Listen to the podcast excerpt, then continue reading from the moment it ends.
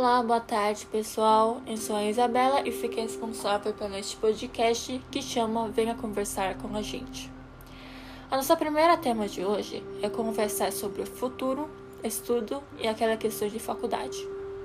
Bom, antes de começar as nossas falas, hoje vou apresentar uma pessoa especial que veio para participar das nossas conversas e falar um pouco sobre a sua vida ela é uma das pessoas que ficam mais perto de mim e uma das pessoas que já passou por essas etapas de estudos mais antes de mim. Então vamos chamar ela. Boa tarde, pode se apresentar? Olá, meu nome é Juliana, eu sou irmã da Isabela, eu tenho 24 anos, no momento estou vivendo em Campinas, é, faço curso quinto ano de medicina da Unicamp. Boa.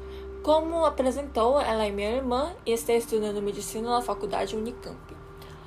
Hoje ela está no auge porque hoje agora ela está trabalhando no hospital, então peço uma licença a todos.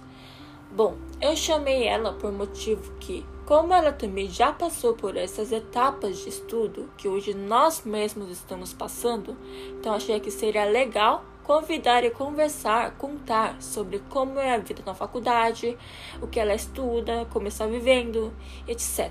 Dando um sonho para outras pessoas que ainda não têm um sonho específico. Pronto, então, como já apresentou, vou fazer algumas perguntas para ela. Como está vivendo nos dias de hoje, nesse período de pandemia?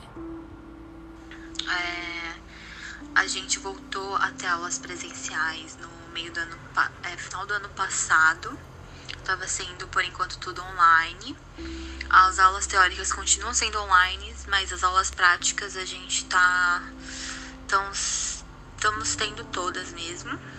É, vou quase vou todos os dias para o hospital. No momento eu estou passando pelo estágio de é, ginecologia e obstetrícia. Isso. É, Hoje, por exemplo, é, eu fui pro ambulatório é, de é, pré-natal de alto risco. A gente é, pega os casos novos, a gente pegou os casos novos, uh, fizemos a carteira, a carteira da gestante delas. Uh, é isso, a gente vai ficar acompanhando elas durante toda a gestação uh, de forma cuidadosa, né? Porque são pacientes que apresentam comorbidades, é, que tiveram doenças graves nas gestações anteriores e etc. Agora que eu ouvi essa resposta, é, estou com curiosidade do porquê, do motivo que você escolheu essa área de medicina. Tem algum motivo especial?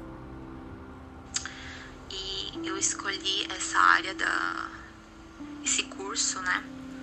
Porque é, uma, é um curso que possibilita a gente é, escolher dentre muitas é, opções, desde especialidades clínicas até cirúrgicas.